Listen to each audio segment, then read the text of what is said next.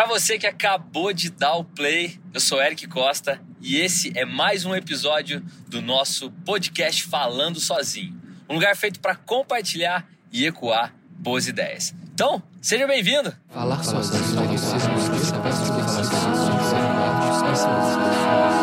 Falando sozinho, sozinho, sozinho. O episódio de hoje ele, na verdade, se encontrou assim. Acho que era para falar sobre esse tema. É o episódio 24. E o 24, o número 24, na cultura preconceituosa brasileira, ela representa uma piada de muito mau gosto que há muito e muito e muito e muito tempo fere uma, uma grande comunidade que é a comunidade gay e que é assimilada a um animal que é o veado do, do jogo do bicho, que leva o número 24 e que há muito tempo, como eu disse, é usado para para fazer chacota, para, enfim, brincar com o sentimento das pessoas que são homossexuais. Então, esse episódio de hoje, chamado Preconceito, ele veio para fazer pensar pessoas como eu e você. É um episódio feito para que a gente pense. Não é um episódio feito para ensinar nada a ninguém, para tirar satisfação com ninguém, para se colocar no lugar de ninguém, até porque até hoje eu, pelo menos, nunca sofri nenhum tipo de preconceito, nem racial, nem sexual, nem social, nem nada. Portanto, eu não consigo me colocar no lugar de ninguém que sofre preconceito mas eu consigo e acho que posso mexer com esse assunto, tocar nesse assunto para fazer incomodar, para incomodar pessoas que talvez estejam repetindo e compartilhando gestos e atos preconceituosos há muito e muito tempo sem perceber isso. Bom, como eu não tenho zero propriedade, né? Eu tenho zero propriedade para falar sobre isso. Eu fui conversar com alguns amigos. E dois desses amigos, três na verdade desses amigos que eu, que eu conversei para poder gravar esse, esse, esse áudio de hoje, né, esse podcast de hoje, que para mim é muito especial porque tocar no assunto preconceito, eu acho que é algo que faz parte da, do nosso papel de comunicador. É, não só pelo podcast, mas eu estou à frente de uma agência ao lado do Rafa e do Marcelo há 11 anos e a gente comunica e é voz de tantos clientes há 11 anos. Então, se a gente não puder fazer um pouquinho, é, a gente não está cumprindo o nosso papel. Para você que está assistindo no YouTube, eu estou aqui com a Giancarla, a gente está voltando à reunião. Apesar de eu estar falando sozinho, estou acompanhado e eu quero começar falando justamente da mulher, que ainda hoje sofre grandíssimo preconceito no mercado de trabalho. Posso falar com pequenininha propriedade, porque minha mãe é, me criou praticamente sozinho durante muito tempo. Meu pai entrou em cena um pouco depois e eu via e podia sentir essa luta dela no mercado de trabalho e perdendo espaço para homens muitas vezes. Em algumas ocasiões que ela, que ela se prestou a fazer algumas entrevistas, buscando outros cargos, e acontecia de falar, porque naquele momento ela, como técnica de segurança do trabalho, as pessoas diziam: Ah, esse cargo a gente preferia um homem, a gente estava procurando um homem. Por quê? O que, que muda, cara? O que, que muda? O que que muda? Eu juro, eu não consegui até hoje encontrar um cargo assim no mercado de trabalho, pelo menos no nosso. De verdade, eu não consegui achar. Sei lá, um, no, na construção civil. Ah, o pedreiro não aguenta tranco. Cara, mulher também aguenta. Aliás, mulher é muito mais forte do que homem em muita, muita coisa. É claro que o trabalho braçal, historicamente, tem sei lá, muito mais elo e vínculo com o homem, mas isso é preconceito da nossa parte. Negar uma vaga para uma mulher é um preconceito. E, bom, a primeira pessoa que eu conversei, na verdade eu não precisei perguntar nada para ela, que foi minha mãe, porque eu já acompanho há muitos anos como é a realidade dela de trabalho e já vi, já apreciei ela chegar em casa e dizer: Nossa, poxa, a vaga não foi para mim porque eles queriam um homem, sabe? Olha que louco, cara. Isso é muito louco de pensar. E a gente entende isso como algo comum. A gente não para para pensar, não para para discutir. Segundo, eu conversei com meu amigo Tom, meu amigo Elton Vicente, que é negro, ou como ele mesmo se coloca, que é preto, porque a gente tem, a gente mede as palavras para falar preto, mas é a pele preta, não muda absolutamente nada. Mas a gente tem um grande preconceito ao falar. E aí eu, eu vi, pesquisei algumas coisas, e não sei se é verdade, não sei até que ponto é, mas que negro na verdade vem de negar, de negação, e que era, tipo, já que não é branco, nega. Então é muito doido. Só que, como eu disse, eu não tenho zero de propriedade para falar sobre esse assunto.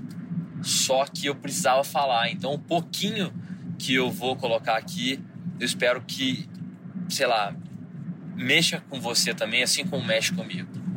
Há uns três anos atrás, esse cara, o Tom, trabalhava comigo e a gente, num bate-papo corriqueiro, tinha mania de falar assim: não, bicho, nego não pensa para fazer as coisas. Daqui a pouco tem nego aqui dentro fazendo tal coisa.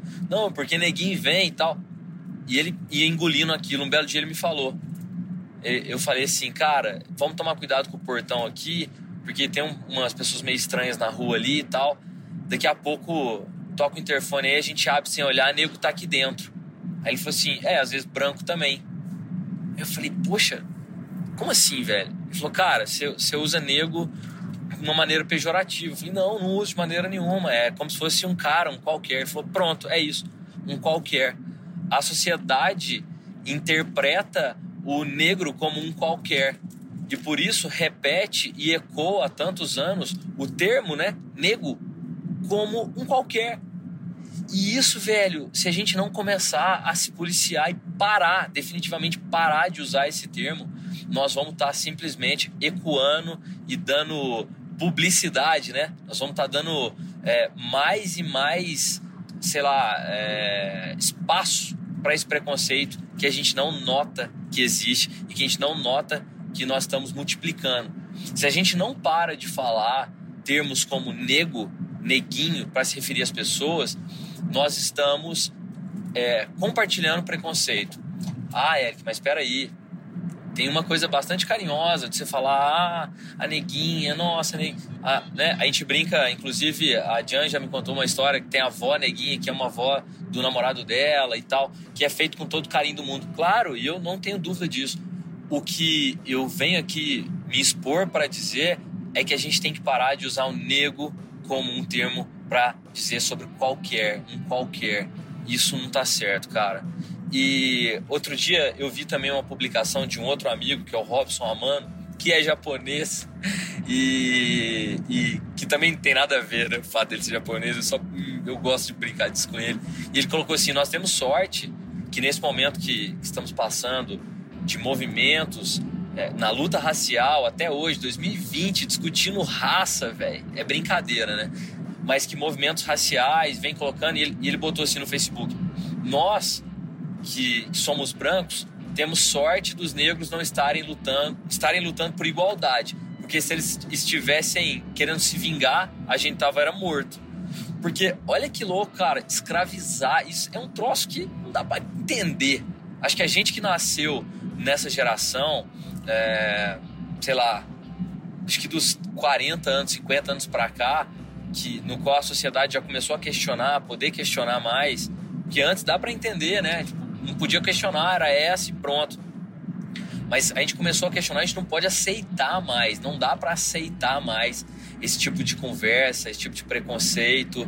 Eu acho que não existe mais. E eu perguntei para ele, Tom, o que, que, você acha que eu poderia dizer? Ele falou, Eric, sabe o que eu poderia dizer, cara? Não é falar do negro como um coitado, como alguém que precisa de espaço. É dar o espaço que falta.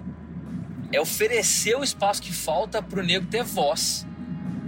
E aí eu fiquei pensando aqui, falou assim, cara, não é chamar um negro para falar sobre preconceito, é chamar um negro para falar sobre ciência, para falar sobre comunicação, para falar sobre futebol, para falar sobre química, para falar sobre eleições, para falar sobre qualquer assunto, porque normalmente quando é alguém convidado para falar sobre esse assunto é branco. É isso, cara. Então a primeira coisa, eu e você que somos brancos, é reconhecer que o preconceito existe.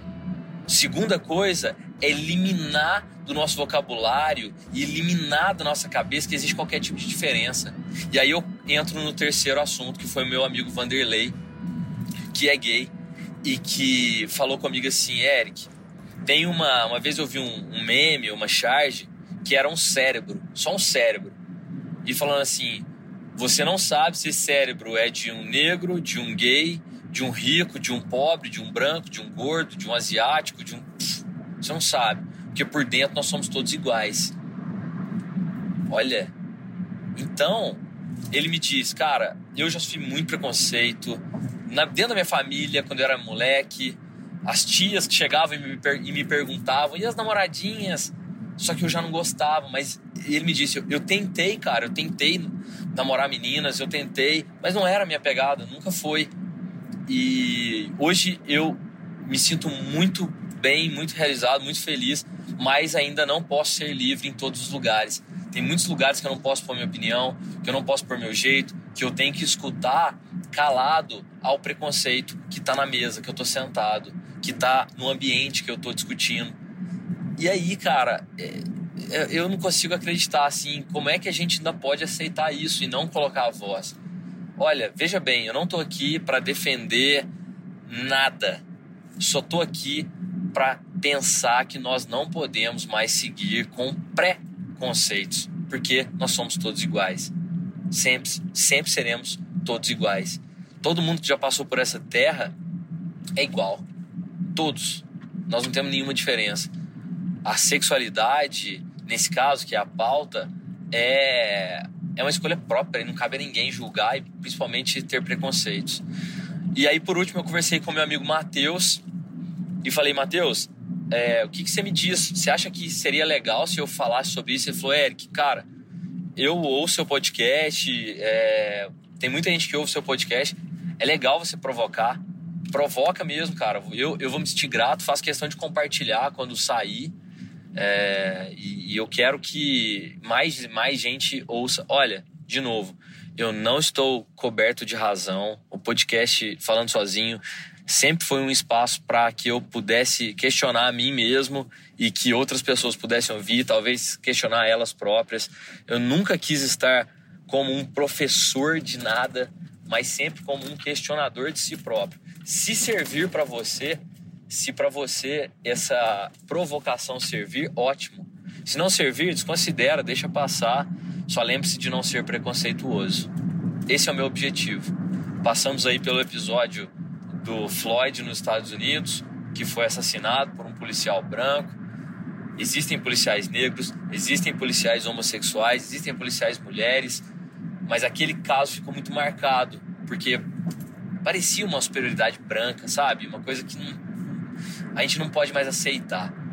E aí, o meu padrasto, para fechar, 13 minutos já, quase 14 minutos, o meu padrasto, que é negro, ele para mim muitas vezes é um exemplo de humildade.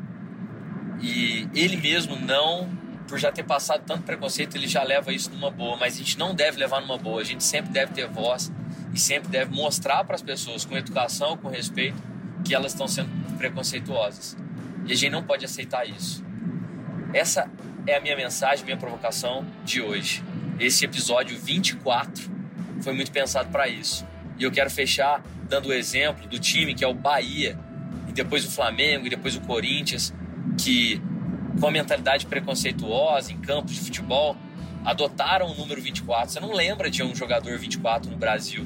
Não tem uma camisa 24. Ela é extremamente é, jogada para escanteio. Porque os jogadores, tá, não quer usar, porque é número de gay, não sei o quê. Olha, velho, olha a mentalidade. Como que o número pode representar tamanha imbecilidade do ser humano. O número 24 sofre preconceito das pessoas porque julgam que se alguém vestir passa a ser gay.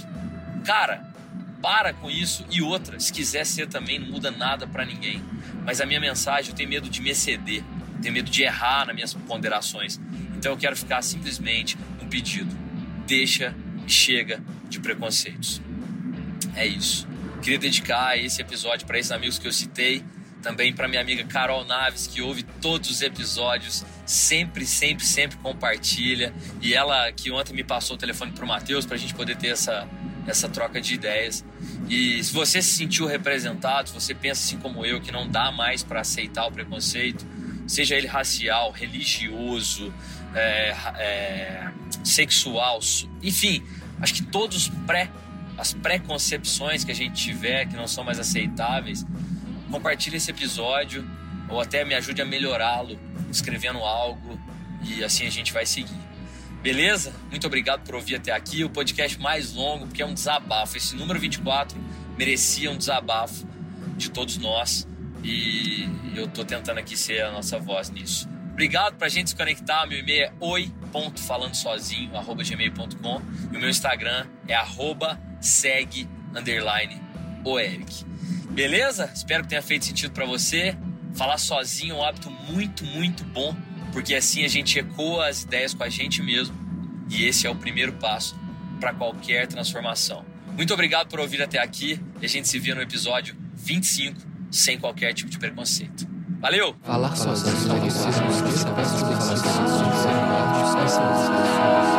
Falando sozinho. Sozinho. Sozinho.